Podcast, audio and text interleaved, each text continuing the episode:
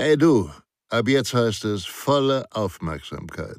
Denn Sicherheit, das Fachmagazin, kannst du ab sofort kostenfrei abonnieren unter www.sicherheit-das-fachmagazin.de. Ihr B.A.J. Schwanebacke.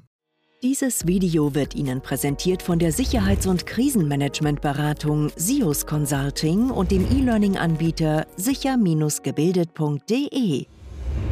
Wissenswerte Informationen sowie konkrete Sicherheitstipps zum Thema Social Engineering. Social Engineering ist die sogenannte Kunst des Täuschens. Statt eines elektronischen Angriffs versuchen Täter durch das gekonnte Ausnutzen menschlicher Eigenschaften an vertrauliche Informationen und Daten zu gelangen.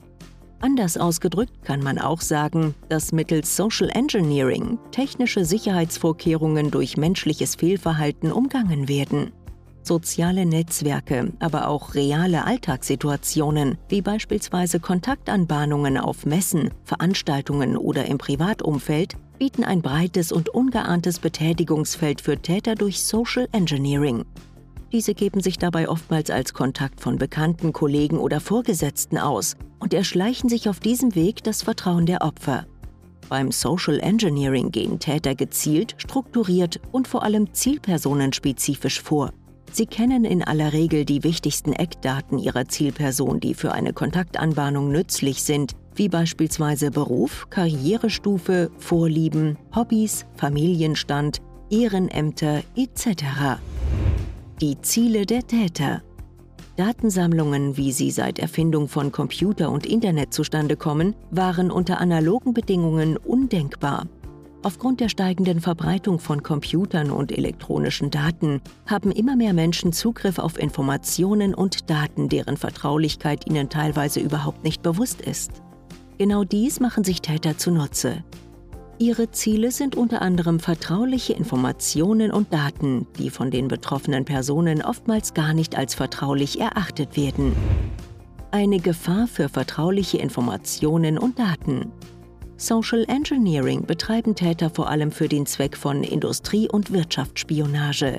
Dabei zählt sogar die Einschleusung von Personen in das Unternehmen zum Repertoire der Täter, was Sicherheitsbehörden wie beispielsweise der Verfassungsschutz oder das Bundeskriminalamt immer wieder bestätigen. Achten Sie also stets darauf, auf welche Informationen und Daten beispielsweise Praktikanten, Werkstudenten und andere zeitweilig im Unternehmen tätige Personen Zugriff haben. Hegen Sie auch nur den leisesten Verdacht, sollten Sie umgehend Ihren Vorgesetzten darüber in Kenntnis setzen. Die Vorgehensweise der Täter. Vor dem eigentlichen Angriff bereiten sich Täter im Vorfeld genauestens vor. Um einen ersten Eindruck vom Zielunternehmen und der Zielperson zu erhalten, sammeln sie zunächst einmal alle öffentlich zugänglichen Informationen. Beim Social Engineering gehen Täter gezielt, strukturiert und vor allem zielpersonenspezifisch vor. Sie kennen in aller Regel die wichtigsten Eckdaten Ihrer Zielperson, die für eine Kontaktanbahnung nützlich sind, wie beispielsweise Beruf, Karrierestufe, Vorlieben, Hobbys, Familienstand, Ehrenämter etc. Mit dem so erworbenen Wissen tasten Sie sich anschließend, zum Beispiel aus der Ferne, an die Zielperson heran. So können Täter beispielsweise versuchen, die Identität eines Mitarbeiters des Unternehmens zu kapern, um über dessen Funktion weitere Informationen zu gewinnen. Dabei verschafft den Tätern vor allem die Behauptung, man sei ein Mitarbeiter der IT-Abteilung, vielerorts einen schnellen und einfachen Zugang zu vertraulichen Informationen und Daten. Beispielsweise kann der Täter versuchen, eine Zielperson davon zu überzeugen, dass er aus Sicherheitsgründen den Systemzugang überprüfen muss und dafür die notwendigen Zugangsdaten benötigt aber auch die Identität einer Autoritätsperson wie beispielsweise die des stellvertretenden Geschäftsführers oder eines Abteilungsleiters bringt viele Menschen dazu, vertrauliche Informationen und Daten schneller preiszugeben, als es dem Unternehmen lieb ist. Was sollte man beachten und wie kann man sich schützen? Erstens. Bleiben Sie grundsätzlich bei allen Anfragen, die von außen auf Sie zukommen oder aus der regulären Norm fallen, kritisch. Eine gesunde Skepsis gegenüber neuen Kontakten kann schützen, denn die Gutgläubigkeit von Menschen ist der beste Komplize von Trickbetrügern. Zweitens. Hinterfragen Sie außergewöhnliche Kontaktaufnahmen. Verweist ein neuer Kontakt beispielsweise auf einen gemeinsamen Bekannten, Kollegen oder Vorgesetzten, erkundigen Sie sich gegebenenfalls bei diesem nach der anfragenden Person. Drittens.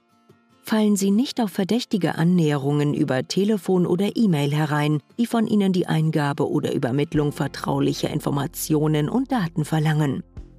Viertens. Hegen Sie auch nur den leisesten Verdacht, sollten Sie umgehend Ihren Vorgesetzten darüber in Kenntnis setzen.